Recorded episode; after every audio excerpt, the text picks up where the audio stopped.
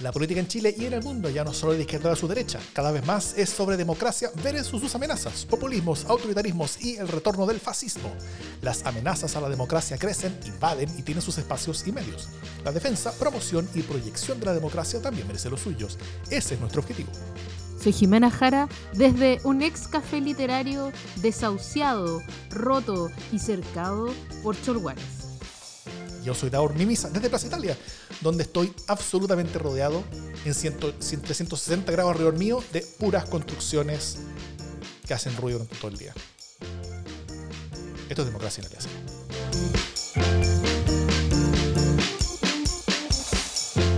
¿Cómo estás, Jimena Jara? ¿Cómo? Estoy, bien. ¿Estás viva? ¿Estás sana? ¿Estás bien? ¿Nos hablas desde Ultratumba?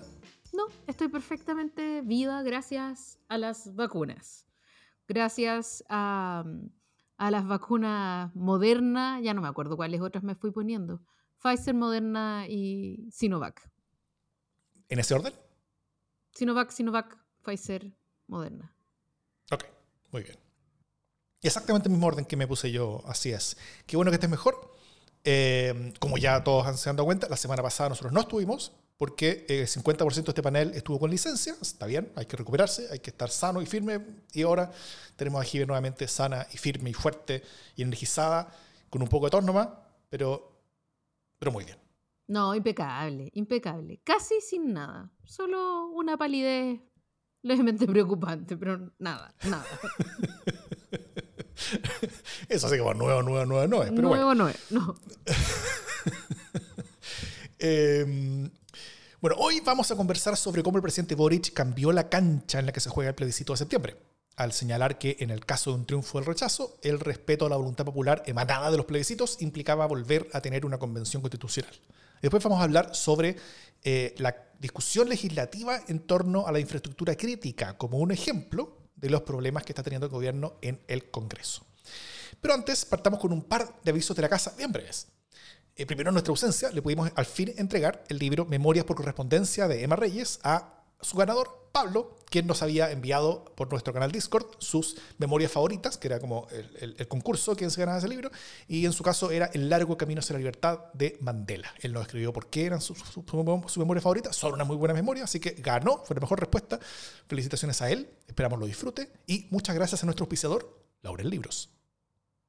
Y la última noticia de la casa es que eh, también ya estamos, bueno, ya estamos atrasados. Eh, se, nos olvidó anunciarlo el primer, el primer capítulo de este mes. El segundo capítulo no, no lo pudimos tener, así que, eh, pero se viene en los próximos días el LSD sin censura de julio, que es el capítulo especial de democracia en el LSD que enviamos cada mes en forma exclusiva a nuestros queridísimos y queridísimas aportantes.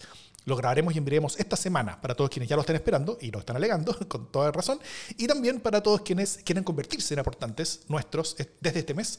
Eh, por el link Revenue que está en las notas del podcast o del video y, o por Patreon, también está ahí el link si están fuera de Chile.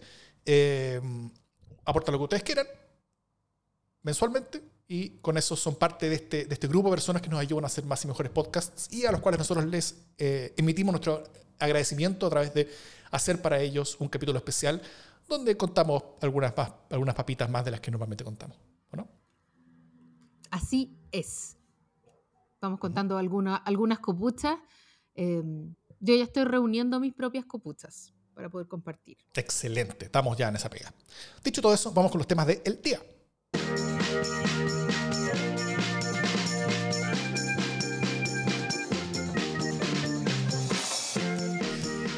Votó de manera clara en un plebiscito que quiere una nueva constitución.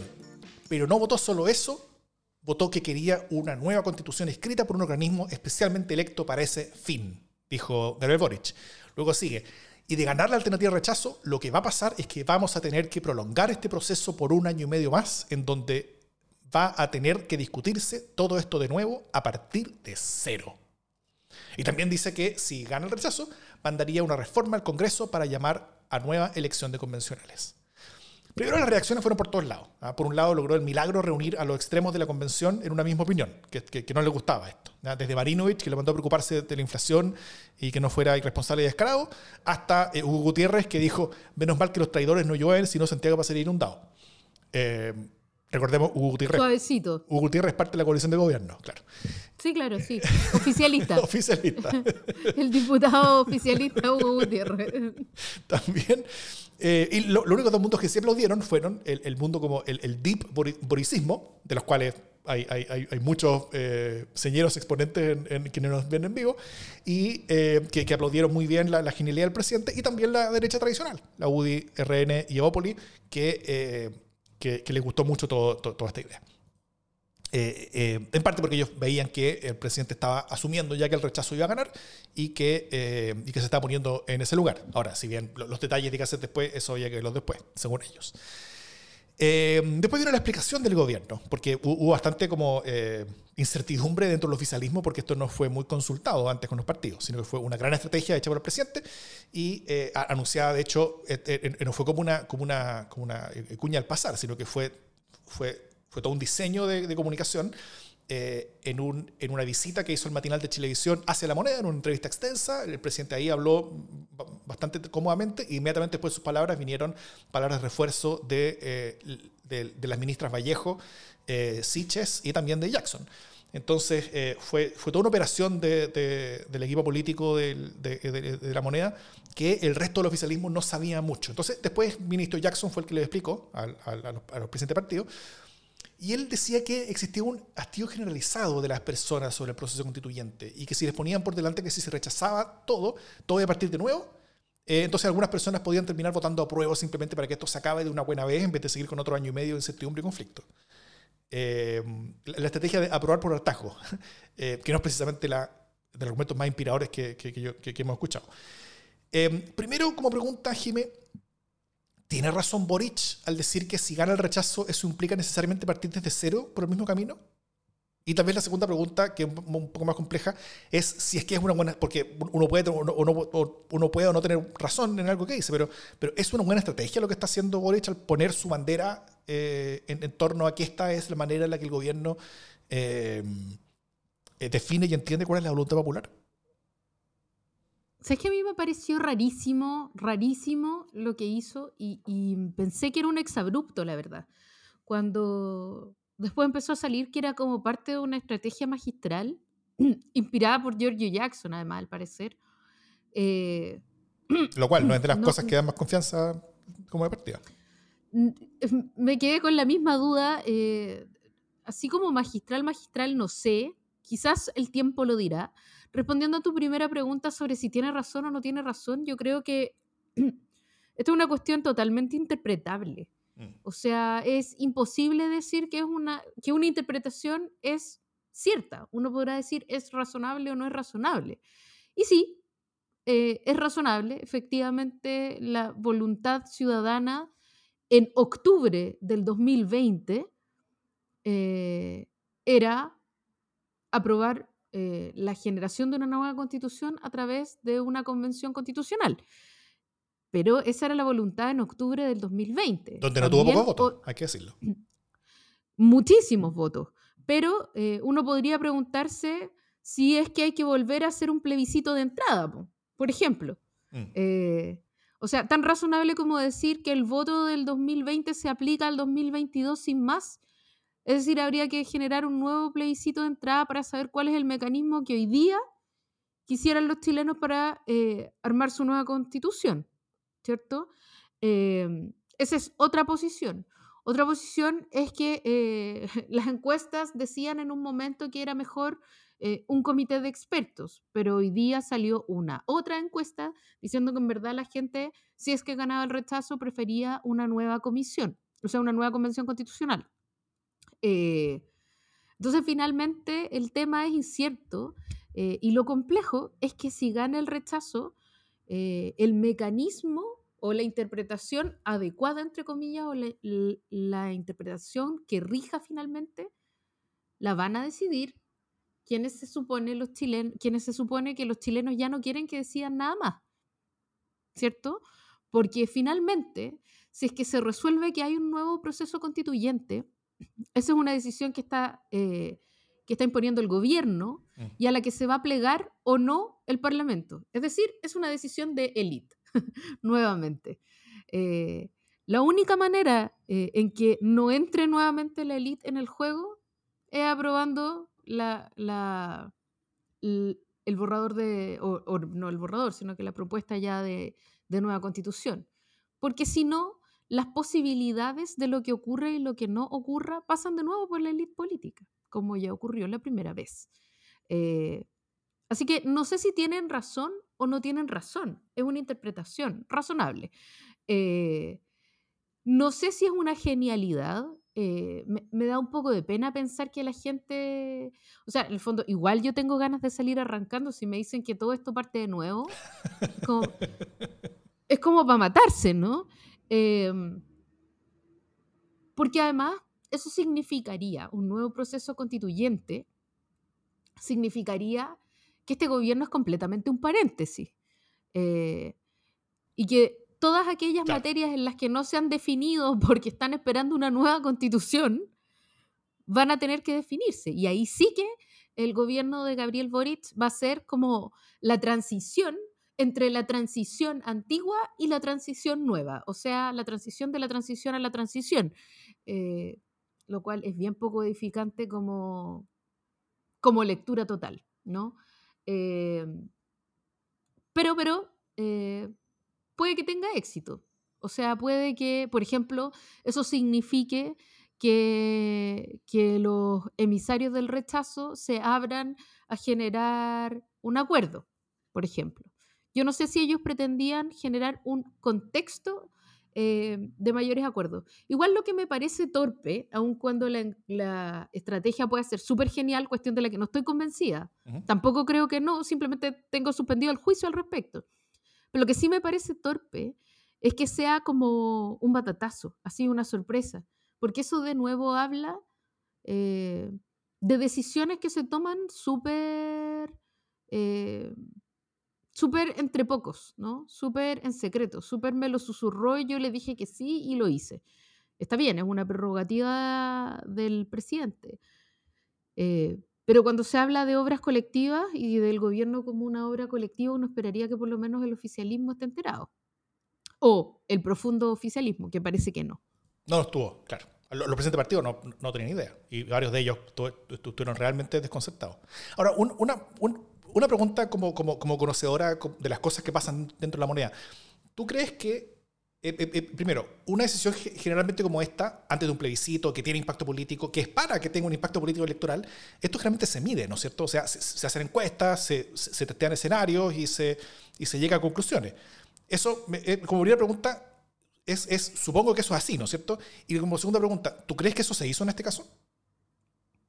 ¿Qué se hizo qué? que, se, que se midió, o sea, que, que, se hicieron encuestas o focus dentro del equipo de la moneda eh, para, para, testar ese, este escenario antes de plantearlo, digamos, y de, y de, hacerlo realidad como estrategia política del mismo gobierno. Porque este tipo de cosas, o sea, si, si dice existe un hastío, yo, yo, imagino que hay estudios detrás que están demostrando que, que ese hastío existe y que ese hastío es, es potente electoralmente para, para generar un cambio a favor de la prueba, ¿no? O sea, yo quiero creer que tienen cifras detrás y no que ha sido una ocurrencia como, como todo lo que ha pasado en el como todas las ocurrencias que han tenido, por ejemplo, para legislar sin trabajo prelegislativo. Eh, Eso vamos a quisiera, quisiera, pensar que aquí sí ha habido un trabajo prelegislativo, entre comillas, ¿no? Que, que sí se tiene cierto conocimiento de lo que está pensando eh, la ciudadanía. Sabemos que la convención misma eh, terminó con una valoración negativa. Eh, pero que esa convención haya terminado con una valoración negativa no significa que la gente no quiera una nueva convención, ¿no? Pueden querer una convención completamente distinta de esta y decirle a esta convención, ¿saben qué? Sigan participando. Pero, pero eso no significa que la gente no quiera una convención o no quiera una nueva constitución eh, zanjada democráticamente y por representantes que ellos elijan para ese fin, ¿no? Mm. Eh, así que yo espero que sí, hay una división de estudio. Tradicionalmente ha habido divisiones de estudio en la SECOM, eh, radicadas normalmente, eh, y por lo tanto los estudios de opinión pública son eh, un insumo con el que ellos cuentan. Así que yo creería que sí. Mm. ¿Porque tú creéis que se inspiraron así como que no se despertaron y se les ocurrió? No lo sé. porque, o sea, entre lo que yo he leído, también. Me gustaría creerte que hay estudios detrás, pero, pero parece que, todo, que, que fue todo bien rápido. Y si que fue todo efectivamente tan, tan rápido, no sé si hubo tiempo para hacer encuestas o para hacer focus o para hacer cosas que son normalmente las que se toman antes de hacer este tipo de decisiones. Pero bueno, eh, como, tú bien lo dijiste, en todo caso, esta, esto es, es una idea presidencial, pero que no tiene impacto en, la realidad porque la realidad concreta, eh, independiente de que si esta interpretación es correcta o no, y, como tú bien lo dices, es, es es completamente razonable en términos políticos de, de, identificar de, de, esa manera la voluntad popular eh, como la suma de los plebiscitos, en el sentido de un, un, un apoyo muy grande eh, para la pregunta 1 del plebiscito del 2020, un apoyo muy grande para la pregunta 2 del plebiscito del 2020, en el término de la, de la, de la Convención Constitucional, elegida democráticamente para ello, y, eh, y, un rechazo de la pregunta única del plebiscito 3, o sea, de, la pregunta 3 o, o, o de la pregunta del plebiscito del 2022 esa combinación de, como, de, como de respuestas desde la ciudadanía eh, puede entregar a decir, ya, pero con la pregunta que estamos haciendo ahora es distinta que las preguntas que hicimos antes, nos está eliminando las respuestas que ya tenemos de antes, ¿no es cierto? Pero efectivamente pasó tiempo, entonces hay espacio para interpretación y hay espacio para todas esas cosas. Eh, solamente como ejemplo, en, Inglaterra por, muchos años les, les, colgó el peso de la, del, plebiscito donde, donde decidieron irse al Brexit, ¿no es cierto? Eh, y, después, cuando, cuando el país realmente entendió que no estaba para nada claro cómo hacerlo y que había muchas opciones distintas de hacerlo. Alguna gente intentó hacer plebiscitos nuevos, eh, intentar decidir entre un Brexit duro, un Brexit blando o, o, o salirse del Brexit. Ahora, ahora, las personas ya sabían eh, que iba a ser un desastre en, muchos sentidos. Eh, este, este, es como un poco el problema de los plebiscitos. ¿ah? Y bueno, y en el caso de Inglaterra, eh, el, el, resultado de ese plebiscito fue es muy estrecho, fue, fueron un par de puntos porcentuales. Acá, el, el 2020, fueron enormes ventajas a favor de estas cosas. Entonces, es un, poco el problema de los plebiscitos en, el sentido de que, eh, de que están construidos muchas veces para que pase una cosa y para validar una cosa que estaba menos clara, ¿no es cierto? En el Brexit estaba menos claro de que era, era, era, era, algo que la respuesta se supone que tenía que ser que no. Eh, y, y, ganó por sí como por sorpresa y al final el sistema político no sabía qué hacer al respecto. Y similar es lo que podría llegar a pasar ahora con un rechazo, donde toda esta cosa se diseñó para que la respuesta fuera así, ¿no es cierto? Eh, y, y, y, si se rechaza, efectivamente el sistema político no sabe mucho qué hacer y, va a tener que empezar a interpretar qué es lo que sucede. Bueno, pero la interpretación práctica de lo que sucede depende del Congreso y depende del, del de, de, de, las dos cámaras y el 50% que tiene la derecha en una de ellas y, y, y, cosas así. Entonces, e, efectivamente va a pasar por eso. Y no todo el mundo entiende lo mismo porque cosa es una constitución nueva incluso. O sea, para muchos una constitución nueva eh, es, el, el, el, es después de un proceso de reforma desde el actual, ¿no es cierto? Hay, hay muchos que dicen que tenemos que, que, que, que el 2005 se hizo una constitución nueva. Eh, porque hubo una firma en un decreto y porque se hicieron varias reformas y eso ya se entiende como algo nuevo. Eh, entonces, efectivamente todo, todo está bien nebuloso. Pero pero yo sí creo que esto tiene hartas consecuencias. Eh, y perdón, Davor, eh, perdón, Davor, pero también porque es perfectamente razonable que quienes eh, hoy día esgrimen el rechazo mm. también digan o, o, que desde el inicio no quisieron cambiar la constitución, hoy día digan que les están cambiando las reglas del juego. Sí, claro. Porque finalmente eh, lo que estaba claro desde un inicio es que si se rechazaba la nueva constitución, regía la constitución del 80. Así es. ¿no? Eh, y hoy día lo que están diciendo es que si se rechaza, no se sigue, o sea, pasa otra cosa, ¿no? Eh, ahora, esas voces que dicen, oye, no nos cambien las reglas del juego, no se han levantado porque básicamente la constitución eh, actual es un cacho para quien sea, ¿no? Ya no hay quien la pueda defender. Eh, y, y, y, en el camino la derecha también se fue descariñando con la porquería de constitución que tenemos, pero eso no significa mm. que no sea también una interpretación razonable el decir, oye, no nos cambien las reglas del juego ahora. O decir que nosotros tenemos amplia libertad en el Congreso para decidir qué se hace a continuación. Porque lo que hace el gobierno ahora, no solamente decir eh, cuál es el camino que el gobierno prefiere, sino que lo que el gobierno eh, eh hace fue otra cosa distinta. Fue poner su bandera en una interpretación sobre la voluntad popular. ¿No es cierto? Y eso, y eso es, es, es, es algo menos blando ante las opiniones y ante las, ante las discusiones. Porque, porque si es que el Congreso o partidos o la oposición llegan y dicen eh, que ellos prefieren un, un, escribir una nueva constitución o se reforma la actual con una comisión de expertos o con, o con, o con otros otro de, de, de, todas estas metodologías que se están discutiendo. El gobierno lo que ya dijo fue que la única interpretación de la voluntad popular a los plebiscitos ya hechos es que se tiene que hacer una nueva convención. Y eso sería el gobierno diciéndole al Congreso que no está respetando la voluntad popular. Y eso es un, eso es un posible conflicto entre poderes del Estado, ¿no? Claro que sí, y además eh, lo que habilitó finalmente el proceso constituyente fue una reforma constitucional. Eh, mm. y por lo tanto también hay quienes dicen razonablemente que debería haber una nueva reforma constitucional que, permitiera, claro. en, cualquier camino tiene que haberla, sí. Entonces, bueno, es un queso más o menos que no tiene una salida fácil y en la que siempre va a haber quienes se sientan traicionados si es que gana el rechazo en el fondo. Hoy día el gran problema para la democracia chilena es qué pasa si gana el rechazo, justamente como tú lo dices, ¿no? Es como, es como, el, es, como es como el acuerdo de paz de Colombia, ¿no? O sea, como, oye, no, ¿qué, cacho más grande que se hace en este caso te quedas sin conducta. Eh, entonces se están buscando eh, nuevas mm. salidas y a mí me parece que es algo que debería estar bastante claro antes de que antes de que, se, que sea el plebiscito. No es una cuestión que se tenga que zanjar el 5 de septiembre. Sería feo. Eh, creo que es algo que más bien debería estar eh, claro antes.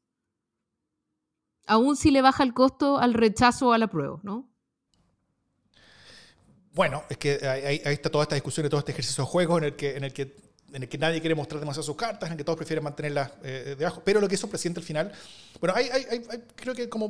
El, póker constitucional. Claro, exactamente, esto es todo un póker. Entonces, como primera consecuencia es que, como dije antes, el gobierno define cuál es la voluntad popular y con eso restringe mucho la, eh, la, el, espacio de negociación después del plebiscito, ¿no es cierto? Si, es que gana el rechazo.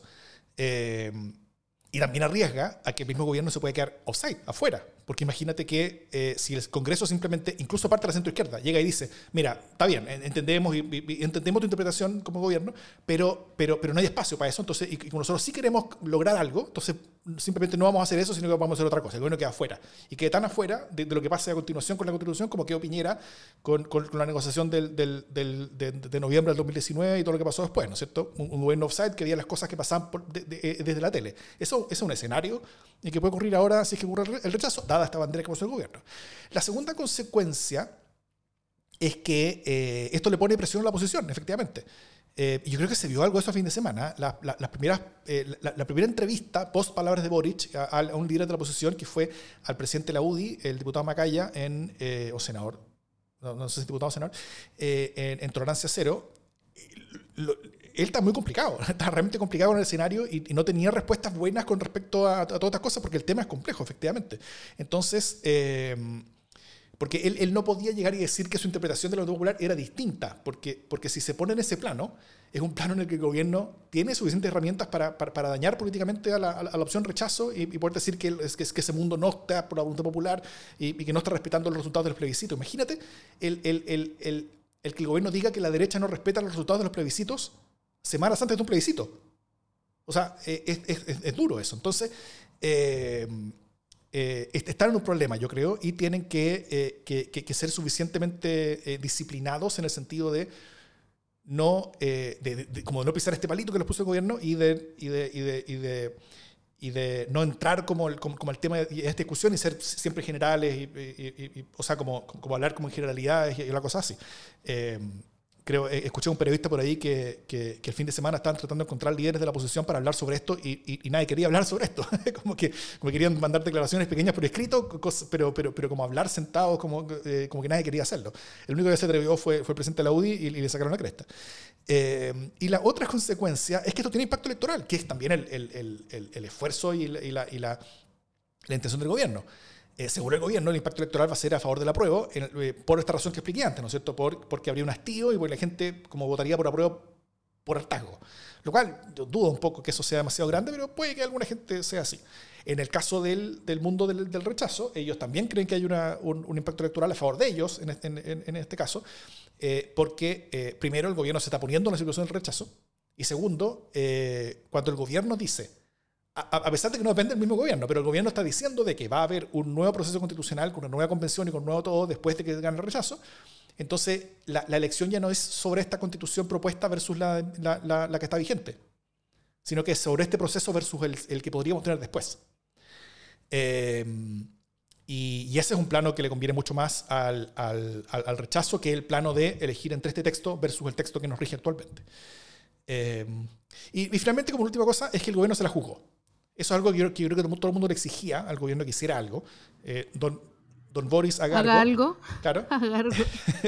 Eh, y, y efectivamente se lo jugó eh, eh, e hizo algo y puso su liderazgo en torno a una estrategia política en torno a esto y desordenó el escenario un poquito, ¿no es cierto? Como que cambió, cambi- como que cambió la cancha y- y- y cambió los temas de discusión. Eh, se tomó la agenda Y tiró, y tiró para atrás a los, a los convencionales, que también está bueno, ¿no? Es cierto, sí. Encuentro yo. O Sí, sea, como sí. que, como hecho, que los sacó del mapa. sí. De hecho, lo que hizo Boric fue decir, ya sabéis que ya, chao. Ahora conversemos otra cosa, ¿no? Eh, cambió el tema y me parece bien. Y me parece, eh, me pareció fatal que salieran todos los convencionales a dar su opinión sobre esto. O sea, como que ya fue. Eh, La pega que ellos hicieron. Y todos a llorar, todos a llorar, O, todos a o llorar. no, o no, pero, pero ya a esta altura a llorar a la llorería. Eh, porque no, no, no da para más, ¿cachai? Mm. En fin. Eh, sí, no, eso. El gobierno se la jugó y eh, yo creo que ahora todo, la- todo, todo el oficialismo está un poquito como entregado a esta estrategia y, y- y habrá que ver si que resulta o no. Y, y si que resulta o no, va- vamos a verlo en el tiempo. Yo creo que cómo se va a ver, eh, eh, bueno, en un- lado lo vamos a ver reflejado en las encuestas, si, la- si, si es que la oposición o el- o el oficialismo tienen razón, eh, debiera haber un cambio en alguna dirección. Eh, se, ha visto en las últimas partes de semanas buenas noticias para la prueba, eh, como de cambios de como, como de cambios de tendencia, pero o sea, lejos de cosas de dirección y velocidad que, lo- que logren pensar en que la prueba podría llegar a ganar, pero, pero de que de- de- al menos que la contienda, la contienda se podría estar estrechando. Si es que esa velocidad de estrechamiento aumenta, uno podría decir que la estrategia de Boric podría ser buena. Si, si, si, esa, si, esa, eh, si ese estrechamiento se, se detiene y, y- y- y vuelve a, a aumentar las distancias, eh, puede, puede finalmente eh, mostrar que la posición es la que tenía razón al respecto. Eh, pero, pero también lo vamos a ver en torno a la facilidad que va a tener y, y- y la disciplina que va a tener el mundo de la prueba y el mundo del rechazo para lidiar con este tipo de cosas. Si es que el mundo de la prueba se pone ya de acuerdo en que esta es una estrategia que tienen que seguir, ya están bien obligados. Y el mundo del rechazo, si es que logran mantener su guion de no meterse a esa cancha que, les pone el gobierno, eh, porque si se meten yo creo que van a, tener, problemas y van a empezar a mostrar eh, visiones muy distintas entre sí, visiones un poquito contrastantes, visiones un poquito complejas que, la ciudadanía puede leer en forma, eh, compleja y que puede quitar confianza con respecto a ese mundo. Porque recordemos, como dijimos al principio, lo que pase después de un rechazo depende del Congreso, eh, depende en buena parte de la derecha.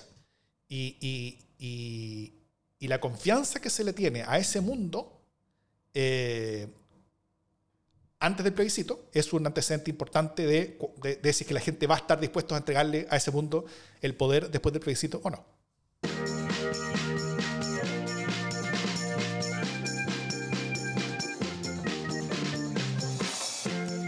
Pueden pasar las semanas, puede llegar el COVID a hacer estragos con el panel de democracia en el SD. Eh, pueden pasar noticias, pueden pasar cosas, puede haber lluvia, puede haber tormenta, puede haber frío en todas partes, eh, calor en muchas partes, pero lo que... Cielo y tierra pasarán, más tu pastelazo no pasará. es casi una religión a esta altura. Es una religión, sí. Bueno, la religión del pastelazo de la semana.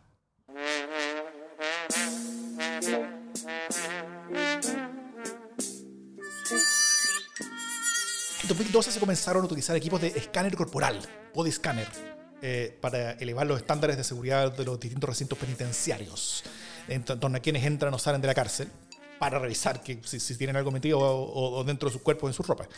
El aparato cuenta con una tecnología de rayos X que permite obtener una imagen similar a una radiografía.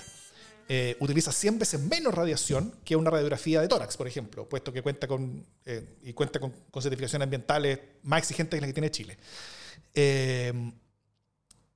Pero, eh, a través de un oficio, la subsecretaría hace algunos días de salud ordenó pausar el uso de estos dispositivos en los recintos penitenciarios. Según se argumentó, ¿Por qué? ¿Por qué? existirían posibles riesgos de la salud de las personas y el respeto a los derechos fundamentales. Escucharon a alguien que, que tenía una conspiración al respecto, probablemente, o, o tenía una idea importante sobre esto de la radiación, que es como una versión como de. Como de como el, co- eh, eh, El como- plomo de la vacuna. o el 4G o cosas así, claro. Y, eh, y, y- y- llegaron y pausaron. O sea, pausaron el uso del body scanner a la entrada de las cárceles. Funcionarios de gendarmería, o sea, echaron la voz eh, al, al- al- cielo diciendo que esto, eh, o sea, eh, esto les daba extrema preocupación, incluso por su seguridad personal, ¿no es cierto? Que pueden empezar a entrar armas y cosas así, que pueden empezar a matar a los propios gendarmes. Eh, para la oposición esto fue como, como, caída del cielo, como maná del cielo. O sea, le, pegaron al gobierno como punching ball de estar a favor de los presos. Eh, y a los pocos días, obviamente, después de toda esa, esa, esa, crujidera política de alto nivel que se generó por una pequeña decisión de, la subsecretaría, eh, se informa la decisión de dejar sin efecto la polémica medida. A través de una declaración pública, eh, se indicó que se trabajaría en una mesa intersectorial para evaluar su uso. O sea, primero lo cancelan, después se arrepienten y instalan una mesa. Cuando debe haber sido al revés, ¿no es cierto? Si había duda al respecto, instálate una mesa intersectorial y después ves si lo cancelas o no. Pero bueno, polémica gratuita, que además se sumó al importante logro, yo diría, eh, de que muchos presos por fin van a tener sus derechos políticos respetados, que nosotros inconstitucionalmente en Chile no lo estamos respetando, de, eh, de, permitir que muchos presos pudieran votar, presos que no tienen sus derechos políticos suspendidos y que debieran poder votar y no lo estaban logrando hacer porque, porque el CERVEL no llegaba al recinto penitenciario, faltaba ahí cables cruzados, habían, que, que, no se podía hacer. Eh, y eso es un avance, eso es muy bueno, pero que sumado eso a esta tontería de los body scanners, en, en la misma semana, básicamente fue una película demasiado pro preso y, demasiado pro eh, todas estas cosas que, que, que, a la derecha le gusta pegar a la izquierda eh, con esto y fue un regalo demasiado gratuito y ridículo. Pastelacísimo, yo diría. Bueno, no cambiemos de tema, no cambiemos, no cambiemos ni siquiera de ministerio. Porque mi pastelazo de la semana se queda donde mismo. Resulta que mientras la preocupación estaba en los body scans, se le olvidó un pequeño detalle, que es que en febrero eh, se hizo la última inoculación de vacuna para los grupos de riesgo, ¿no? Inmunodeprimidos, adultos mayores, eh, niños, no, no, no son niños, eh, son personas con enfermedades de inmunodepresión, personas con cáncer, etcétera, etcétera, etcétera. Todos los grupos de riesgo, ¿no? Bueno, se supone que a los seis meses tiene que haber una dosis de refuerzo si es que se estima que hay algún riesgo para esa salud. Eh, y lo que dijo el comité de expertos que asesora al MinSal en abril es que tenía que haber una dosis de refuerzo. ¿Qué es lo que está pasando hoy día? Que estas personas con, que, con inmunodepresión y de grupos de riesgo se están reinfectando eh, y están cayendo en hospitalización. Entonces el comité de expertos volvió a decir, oiga, em, quizás sería buena una dosis de refuerzo.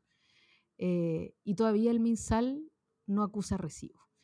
Por segunda vez, esa es la noticia, por segunda vez el comité de expertos dice que por favor haya una dosis de refuerzo para los grupos de riesgo y hasta ahora no se oye padre. Ah, pero los body scan, eso sí que son peligrosos.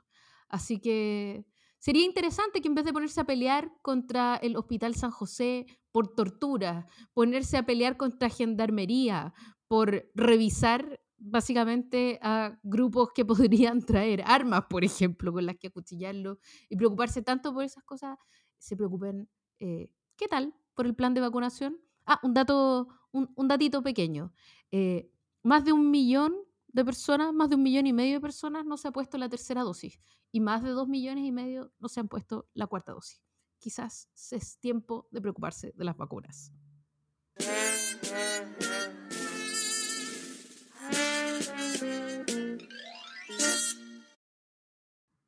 Esta historia se inicia eh, en noviembre del 2019, cuando el gobierno de Sebastián Piñera planteó la posibilidad de que las Fuerzas Armadas pudieran custodiar, comillas, infraestructura crítica, cierre de comillas, sin necesidad de un estado de excepción, ¿no? Básicamente, que cuando nosotros digamos las Fuerzas Armadas puedan ir a cuidar lo que nosotros creamos que es importante. Por ejemplo, las estatuas, que eran tremendamente importantes para el gobierno de Piñera. Bueno, la, obviamente que el apoyo a, a esa ley o a ese proyecto de ley eh, no fue suficientemente robusto y por lo tanto la iniciativa quedó durmiendo en el Parlamento. Hasta mayo de este año, cuando a raíz de la violencia en la Araucanía y sin ganas de em, instalar un estado de excepción, porque acuérdense que esa era una palabra que se había prohibido a sí misma el gobierno del presidente Boric, eh, solicitaron que se moviera esta cuestión de la infraestructura crítica porque eso les permitía meter a los milicos sin decir estado de excepción, lo cual era una posibilidad. Eh, pero después, y ante las presiones, se allanaron a establecer un estado de excepción acotado, ¿sí? Entonces, bueno, se olvidaron de la iniciativa, ya no la necesitaban, pero la comisión mixta, donde estaba radicada el, proyecto de ley, siguió tramitándolo.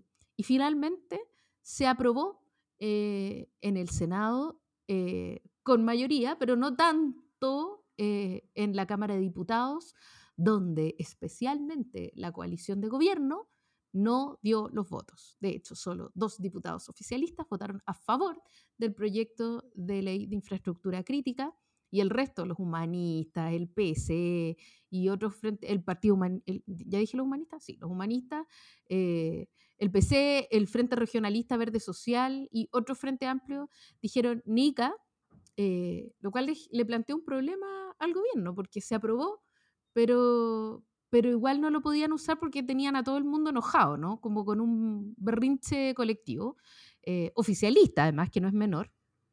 Entonces eso se resolvió por la vía de eh, enviar hoy día mismo un veto sustitutivo. ¿Qué significa eso? Significa que después de aprobado el proyecto, el gobierno igual cambia su propio proyecto de ley y dice, no, no, no, reemplácemelo Dicen que porque las Fuerzas Armadas pidieron ciertas definiciones, eh, esa es la explicación pública, pero finalmente es porque también hay muchas presiones internas en la alianza oficialista eh, para ponerle coto a las facultades que se dan a las Fuerzas Armadas, ¿no? Y entonces se establece que tiene que estar siempre y en todo lugar eh, defendiendo y respetando los derechos humanos, lo cual está muy bien, pero de alguna manera, y otra vez, deja en un mal pie al gobierno, que tiene que reemplazar un proyecto eh, en vez de haber hecho un buen trabajo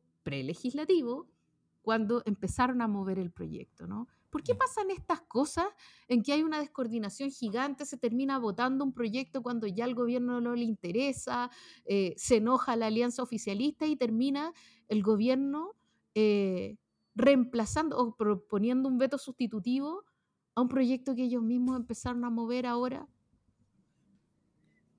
Creo que una de las razones es cuando tú dices la alianza oficialista. ¿Hay tal cosa? Em, primero, primero si, es que hay, si que hay una coalición, o sea, hay más de una coalición, ¿no es cierto? Se supone que son dos coaliciones que apoyan al mismo gobierno. E incluso sumando ambas, ambas dos coaliciones no se llega a una mayoría. O sea, primero hay que tener que un gobierno de minoría. El gobierno pasado Piñera también lo era. Entonces hay, ciertas dinámicas de, cosas que hay, que entender. El gobierno Piñera no logró aprobar casi nada en el Congreso eh, y, absolutamente nada de importancia en el Congreso, de, su agenda o su programa como reformas grandes. Realmente no tenía muchas, pero, pero parte de reformas grandes sí tenía y no, no se aprobaron eh, porque no tenía mayoría en el Congreso. Este gobierno tampoco lo tiene. Pero además, algo que este gobierno, una dificultad adicional que este gobierno tiene y que el anterior no tenía, es que el anterior, por último, era una sola coalición eran una minoría, pero eran una minoría relativamente compacta. El actual es una minoría eh, desordenada, eh, fracturada, con varias coaliciones internas que están funcionando en forma paralela y en forma distinta, eh, y, que, y, que, que, no se coordinan y que no se entienden. Creo que, creo que todo esto es, es, en parte como ejemplo de, de, de una debilidad bien grande que es, que es estructural del actual gobierno. Y también y también eh, porque eh, el, hecho de que, esta, de, que esta fractura no es solamente de partidos y de, y de, y de, y de lealtades políticas o, o, de, o, de, historias políticas, por ejemplo. Porque uno, puede entender que el Partido Socialista está por un lado y que, y que, el Frente Amplio está por otro y que conversan de vez en cuando por algunas cosas porque tienen historias distintas, uno mucho más antiguo, el otro son más nuevos, es una cosa generacional. Pero, pero también hay ideas muy distintas en torno a cómo hacer gobierno. Eh, y, ideas que, que, que, que, tampoco se entienden en, esta fractura entre el Frente Amplio, por ejemplo, y el Partido Socialista, sino que son fracturas que están dentro del Frente Amplio.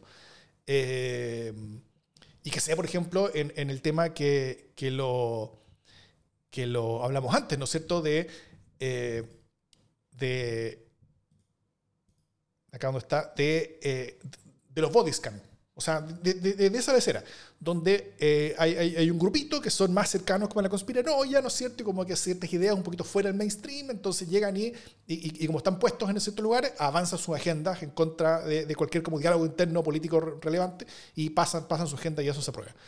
Eh, un Ministerio de Agricultura que, primero dice que se van a prohibir las subdivisiones agrícolas, después dice que, que, ya no se van a prohibir nada. O sea, hay, hay, hay muchas agendas distintas que, son, que, van en forma distinta, o, la agenda del, del subsecretario eh, de Relaciones Internacionales Económicas versus la agenda de la, de, la ministra de Relaciones de, la ministra Canciller.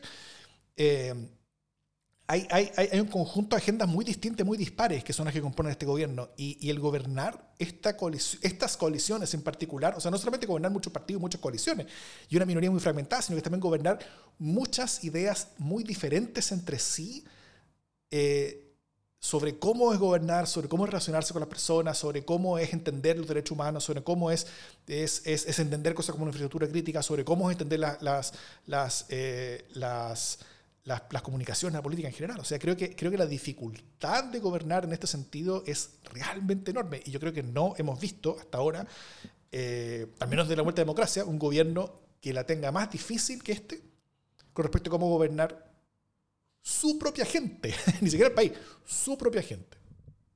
¿O no? Así nomás es la cosa.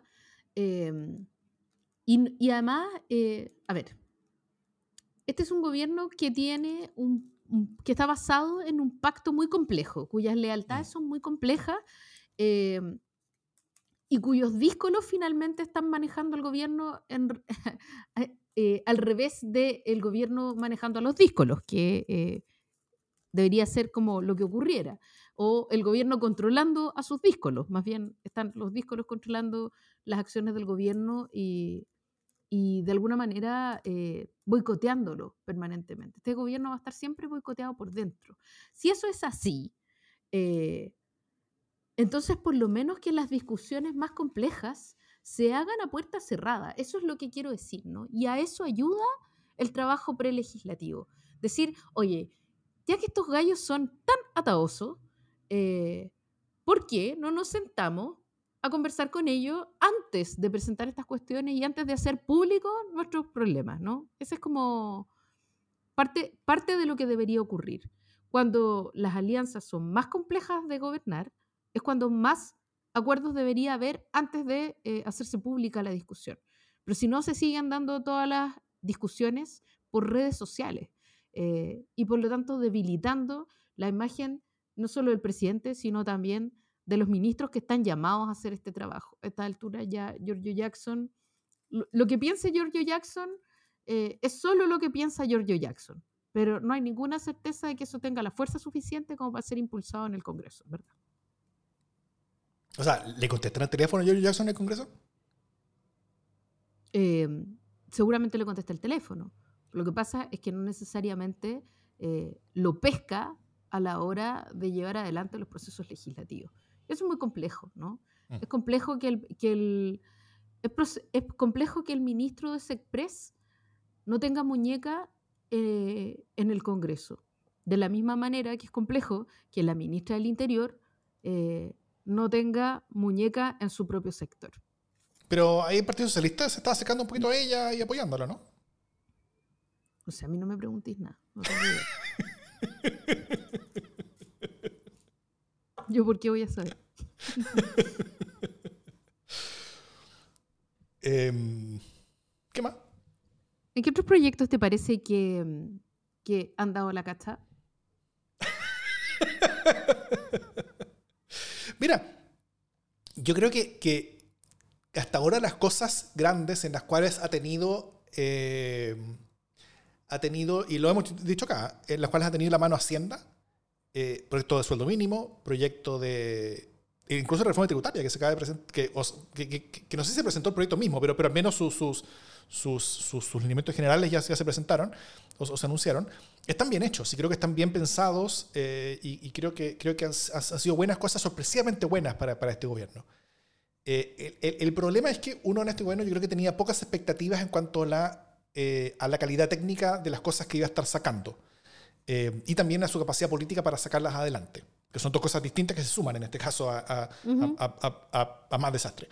Eh, yo creo que este gobierno ha, simultáneamente eh, sorprendido positivamente con algunas cosas, pero al mismo tiempo ha sorprendido negativamente con otras cosas. Y siendo que la expectativa ya era baja, sorprender negativamente es hacerlo re mal.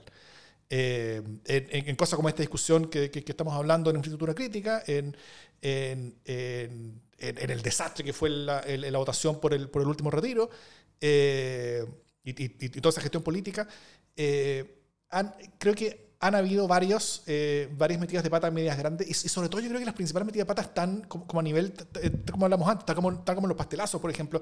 Es, nivel como de política pública, como nivel subsecretaría, nivel, nivel seremía, niveles como, como, como, de esas ocurrencias donde, donde las autoridades eh, parecen tener mucho, mucho más poder para hacer lo que ellos quieran de lo que había en otros gobiernos anteriores, donde muchas veces hay que estar preguntando hacia arriba qué, que que se podía, qué es lo que se hacía.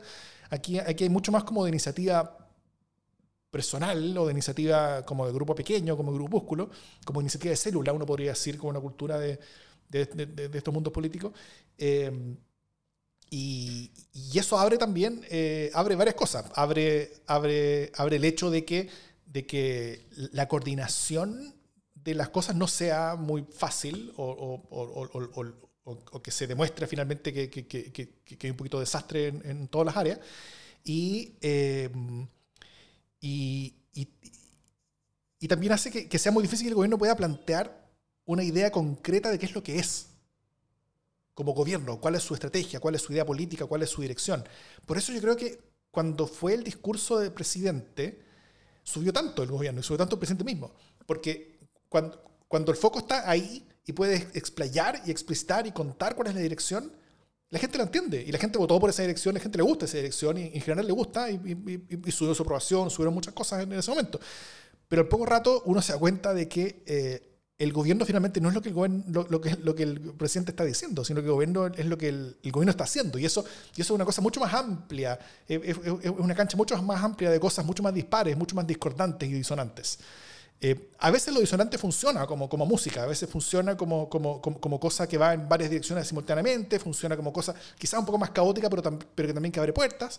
Eh, y en este caso, al menos, yo creo que todavía no lo, no lo ha demostrado así, sino que ha sido simplemente discordante cuando podría ser más armónico. Pero de nuevo, creo que estructuralmente eh, este gobierno lo tiene muy difícil para hacer algo armónico por, por justamente la, la, la, enorme cantidad de fuerzas políticas distintas que hay, y la poca coordinación que tienen entre sí y el poco poder que tienen todas ellas, incluso cuando funcionan coordinadamente.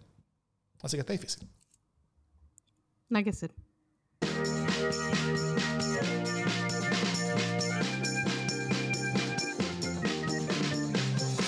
Las buenas noticias buena noticia Jimena? Tengo una buena noticia. Se llama Arriendo a precio justo. Hace pocos días, hace cinco días, eh, el Ministerio de Vivienda presentó esta iniciativa que se llama Arriendo a precio justo y que garantiza, que es como lo que en otros países se llama arriendo protegido, y que garantiza eh, que grupos pertenecientes o que familias pertenecientes al 70% más pobre de Chile eh, puedan postular a una vivienda con arriendo controlado, es decir, que no se lleve toda su plata. Lo cual en un momento en el que la especulación eh, del suelo es brutal y en que los arriendos han aumentado tanto como tantas otras cosas han aumentado de precio, eh, viene, me parece, de perillas, es súper necesario. Eh, y entonces, esto va a funcionar de la siguiente manera. Eh, va a haber viviendas de dos, tres y hasta cuatro dormitorios que se van a arrendar a personas mayores de 18 años que pertenezcan al tramo del 70% de vulnerabilidad según el registro social de hogares y que tengan familias, ¿no? Salvo personas de más de 60 años que no van a tener que acreditar eh, núcleo familiar. Eh, así que me parece que va bien direccionado, porque eso, yo ya hablé aquí del, plan de emergencia habitacional y de sus eh, iniciativas, entre las cuales esto, de arriendos protegidos y la construcción directa del Estado, me parecían las cuestiones más interesantes. Y eso ya se, ya se presentó. Así que va a estar en marcha muy pronto y me parece un tremendo alivio para las familias de Chile. Así que buena noticia. Veamos cómo funciona, porque hay, hay, hay, hay experiencias no tan buenas en esta dirección, hay otras que son mejores.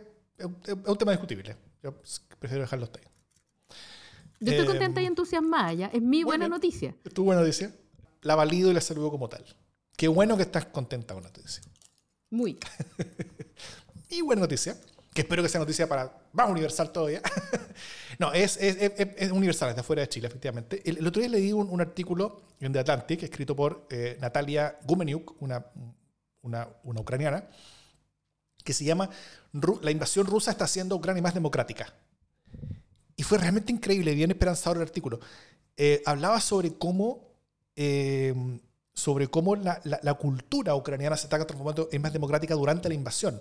No solamente por la contraposición con respecto a quienes los invaden, diciendo quienes nos invaden son los malos y ellos operan y se entienden a sí mismos de tal manera, si nosotros seamos lo opuesto, o sea, ser más democráticos, eso, eso sí era parte del cuento, pero también sobre cómo la, respuesta ante la guerra estaba, estaba eh, forzando a las personas a confiar más en sus autoridades locales en que las autoridades políticas pudieran coordinarse mucho más entre sí, incluso entre bandos eh, opuestos que antes no se hablaban, ¿no es cierto? Hay, eh, cuenta varios, varios ejemplos de, de, alcaldes, por ejemplo, que estaban antes, o, un alcalde con un gobernador del mismo lugar que antes hacían, se, hacían la guerra porque estaban en, en opuestos del espectro político ucraniano, que hoy día están colaborando con todo y trabajando juntos. Eh, cómo las decisiones se están tomando mucho más descentralizadamente, porque el gobierno central tiene, tiene tiene preocupaciones mucho más urgentes que arreglar ciertas cosas en, los gobiernos locales. Entonces, eh, los gobiernos locales tienen mucho más espacio para hacer cosas y eso, y eso ha hecho a los gobiernos trabajar mucho más, tener mucho más poder y que las personas eh, confíen mucho más en ellos. Entonces, en general, eh, está siendo una cultura más democrática, más descentralizada, más liberal, entendida como, como en cultura democrática, como, como en valores liberales. y, y, fue un artículo bonito y muy esperanzador y muy, y muy, y muy, eh, y, muy bueno. Y yo creo que, que, entrega más razones aún eh, a Occidente, al mundo en general, a, quienes les importan estas cosas, a, ayudar a ese pueblo, porque cuando salga de todo esto, yo creo que puede salir un, un, pueblo, una nación mucho más fuerte, mucho más democrática de lo que era antes y ser una nueva luz en un, en un, mundo donde, donde hay más luces que se, que se están apagando que las que se están prendiendo. Eh, y vaya que es necesario hoy día otra más. Así que bien, por, bien, o sea, bien en esto, como, como, como, como dentro del desastre y el terror que se está viendo allá, eh, ver buenas noticias creo que es muy potente. Dicho todo eso, esto es democracia en LSD.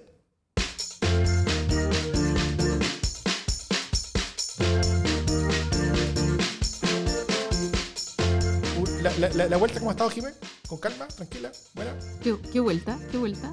Vuelta después de tu licencia. ¿Qué licencia? Tuve, 48 horas de, O sea, que tuve 24 horas de descanso eh, y al día siguiente ya estaba sacando todos los cachos, todos los pendientes.